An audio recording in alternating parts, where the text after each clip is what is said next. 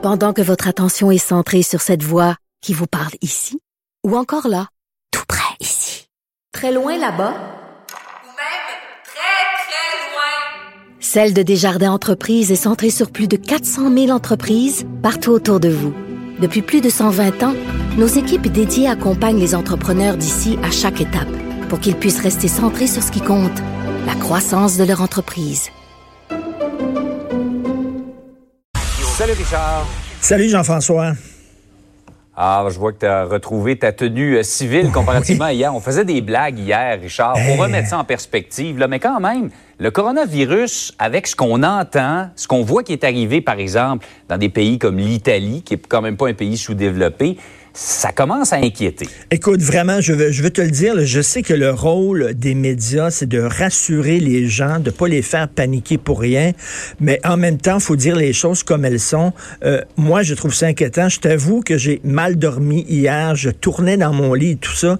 Écoute, quand Ah tu vois que la NBA qui, qui, qui tire la plug sur sa saison, qu'il n'y a aucun vol d'Europe aux États-Unis, et écoute, j'ai lu un texte dans The Atlantic, qui est quand même un magazine extrêmement sérieux aux États-Unis, concernant la situation en Italie. Et je veux seulement euh, partager ça avec vous pour vous montrer à quel point, parce que là, il y a des gens qui disent que les médias exagèrent, qu'on en parle trop, etc., qu'on sème la panique. Ouais. Regardez ce qui se passe en Italie. Alors, les gens du système de santé sont totalement débordés. Ils ont reçu des lignes directrices du Collège d'anesthésie, d'analgésie et des soins intensifs, un peu comme le Collège des médecins. On a dit aux gens qui travaillent dans le système de santé, vous ne pouvez plus soigner tout le monde. Vous êtes débordés, vous manquez de temps, vous manquez de personnel, vous manquez de matériel, des machines qui permettent aux gens de respirer, vous manquez de médicaments. Vous devriez choisir maintenant qui vous allez soigner et qui vous avez laissé mourir, qui vous allez laisser mourir. Écoute, c'est vraiment, ils sont rendus là en Italie. Ils leur disent, vous pouvez pas soigner tout le monde, ça n'a pas de sens, donc il va falloir, on choisit comment? Là, ils sont en train d'envisager, Jean-François, et c'est sérieux, là, ils sont en train d'envisager de mettre un âge limite. Au-delà de tel âge, on ne te soigne plus parce qu'on peut pas soigner tout le monde. On est en train de perdre le contrôle. T'imagines, là, mettons, on va dire, là, en haut de 82 ans, je dis ça comme ça, tu as le coronavirus, désolé, mais on a des lignes directrices de ne plus te soigner. On est en train de... de- écoute, c'est vraiment extrêmement inquiétant. Et là, on dit que jusqu'à 70% de la population canadienne pourrait être touchée. Et j'ai lu des spécialistes qui disent euh, une pandémie, c'est comme un ouragan. Au lieu d'avancer très rapidement et de toucher une portion du territoire, c'est un ouragan qui avance très lentement mais qui va toucher, qui va frapper l'ensemble du territoire. Est-ce qu'on est vraiment protégé au, au Canada? On a vu Justin Trudeau qui a joué son rôle. Il est très bon là-dedans, la compassion. Le gouvernement est là pour vous.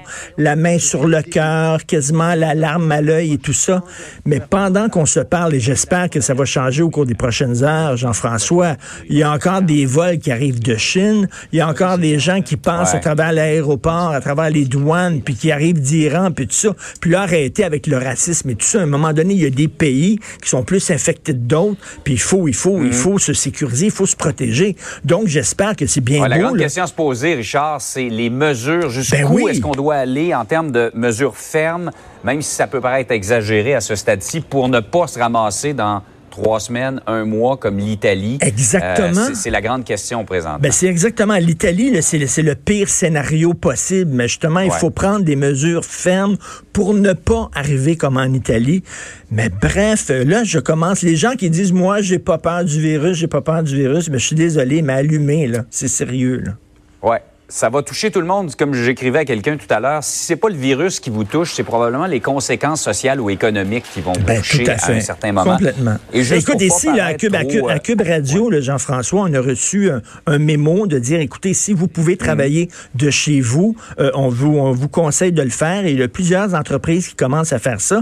Et il y a des spécialistes interviewés dans le National Post qui disent, ben peut-être il va falloir effectivement euh, commencer à envisager de dire aux gens, ben vous allez Ah ouais. rester chez vous, fermer les écoles, fermer les universités. On est rendu là. Et à l'autre extrémité, je voulais juste le mentionner parce que les gens disent des fois qu'on bon, on est alarmiste et tout ça. Il y a l'autre extrémité du spectre où euh, on voit la Chine et la Corée du Sud. Tu sais, les, les premiers pays qui ont été touchés, Mm. eux, ils commencent à s'en sortir. Et Ah. justement parce qu'ils ont pris des mesures innovatrices, parfois des mesures assez Ben, fermes fait. pour, euh, pour contrôler tout ça. Tout à fait. Euh, autre dossier maintenant, euh, celui de Harvey Weinstein, 23 ans de prison pour euh, des agressions sexuelles envers deux femmes, mais il y, a, il y a des gens qui ont fermé les yeux quand même. Ben oui, ça. tout à fait. Écoute, là, comme disait, comme chantait Villet Pingouin dans les années 90, salut salaud, là. C'est ça, c'est ça qu'on aurait le goût de dire à Harvey Weinstein. Écoute, c'était, c'était un violeur, hein. c'était un agresseur. Ouais. C'était pas seulement un intimidateur, c'était un gars qui agressait, violait des femmes. Et tu sais, euh, euh, j'en suis, là, qu'on on critique parfois les dérives du mouvement MeToo avec raison, parce que des fois, il y a des hommes qui peuvent perdre leur emploi sur la base de simples allégations. Il y a la présomption d'innocence aussi qui tente à foutre le camp, et ça peut être inquiétant, mais reste que c'est un mouvement à la base, qui été salutaire, qui été important. Hollywood, ça fait des années que c'est comme ça. Écoute, Alfred Hitchcock, là, dans les années 50, là, intimidait, harcelait, agressait ses, ses, ses comédiennes aussi. Depuis que Hollywood existe, on appelle ça le casting couch. hein. En français, c'est promotion canapé. C'est-à-dire, si tu veux avoir un rôle, il faut que tu t'étendes sur le divan. Veut dire, Hollywood a été construit sur cette politique-là. Et Harvey Weinstein, bon, il est en prison, tant mieux, personne va pleurer sur son sort. Non. Il y a des gens qui le savaient. Ça fait des années que tout le monde le savait. Il y avait des gags dans des sitcoms sur Harvey Weinstein. Il y a eu des gags dans, je pense, South Park ou les Simpsons, etc. C'était connu de tout le monde. Écoute, avant, avant qu'il reçoive là, une, une actrice dans son bureau, il demandait à ses assistantes de lui faire des injections dans le pénis pour qu'il puisse être à la hauteur de la tâche, entre guillemets, OK? Et là, il recevait les actrices. Ses secrétaires voyaient les actrices entrer dans son bureau, savaient fort bien ce qui allait se passer. Je veux dire, il y a plein de gens qui le savaient autour, qui ont fermé les yeux. Combien de gens le savaient pour Guy Cloutier? Combien de gens le savaient pour Éric Salvaire? Je veux dire, à un moment donné, il va falloir aussi, ce gars-là s'en va en prison, mais on a tous aussi euh, à se regarder dans le miroir en disant, lorsqu'on sait ce genre d'affaires-là, lorsqu'on le voit, il faut maintenant tirer la sonnette d'alarme en disant c'est inacceptable. Parce que c'était connu Comme de... on dit, euh, ouais, comme on dit en matière de terrorisme aux États-Unis, if you see something, say something. Si vous voyez quelque chose, rapportez-le. On peut pas euh, détourner le regard ou se dire ça existe pas. Tout à fait, tout à fait. Lui s'en va en prison, mais il y a des gens qui Ouais. autour qui ont rien fait, qui le savaient, puis qui en riaient, même en disant Ah, Harvey, il est comme ça. Richard, bonne journée. Excellente journée, j'espère mieux dormir ce soir. je te le souhaite. Merci, Salut. salut. Richard Martineau. Politiquement incorrect. Cube Radio. Richard Thibault est président de RTCOM. C'est un spécialiste en gestion de crise. Et d'ailleurs, tiens, on va passer au crible de la réaction de Justin Trudeau avec euh, M. Thibault. Bonjour, Richard. Hello, Richard, comment ça va ce matin? Ça Pas encore va. la grippe quand même? non, non, ça va. Ah. Ben, ça, ça va, ça va, ça va inquiet quand même. là. Je, je, Ah, je oui, l'avoue. oui, là. oui. Euh, Toi, Richard, qu'est-ce que t'en, est-ce que t'es inquiet? Honn- Honnêtement, on, on- est toujours là à, se faire accuser quand on est un gestionnaire de crise d'exagérer les choses puis d'apeurer la population, alors que dans le fond, tu le disais tantôt avec beaucoup d'à-propos, notre objectif, c'est vraiment de tirer la sonnette d'alarme, mais surtout de dire aux gens, écoutez, l'objectif, c'est de se préparer. Ben oui. Si ça arrive pas, tant mieux. Mais si ça arrive, on sera prêt.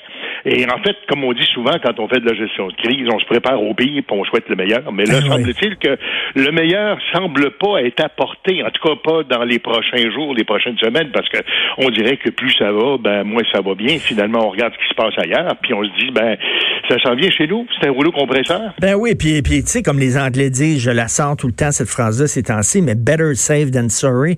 Eh oui. Exactement. Eh oui. Vaut, mieux, vaut mieux trop réagir, puis finalement, on, finalement, on, on a vu ça trop gros, on a trop réagi. Vaut mieux ça qu'à un moment donné, tu réagis pas suffisamment, et quand c'est le temps de réagir, il est trop tard, tu as perdu le contrôle, comme comme c'est le cas en Italie. Quand euh, on gouverne un État, Richard, on n'a pas d'autre choix que de se préparer à y faire face. Notre objectif, comme euh, enfin comme comme comme comme comme guide, parce que c'est ce qu'on devient, c'est d'informer la population, c'est de les rassurer. C'est surtout de démontrer qu'on est en contrôle, d'expliquer ce qu'on a fait et de quelle façon est-ce qu'on compte réagir. Et c'est à l'aune de ces de ces trois principes-là, si tu veux, que j'aimerais qu'on compare, puis c'est autour de nous, sans compter que je, je le fais avec d'autant plus de comment dire de en fait de plaisir, c'est un grand mot, mais je le fais avec d'autant d'autant plus de de de de- de- d'envie de, de,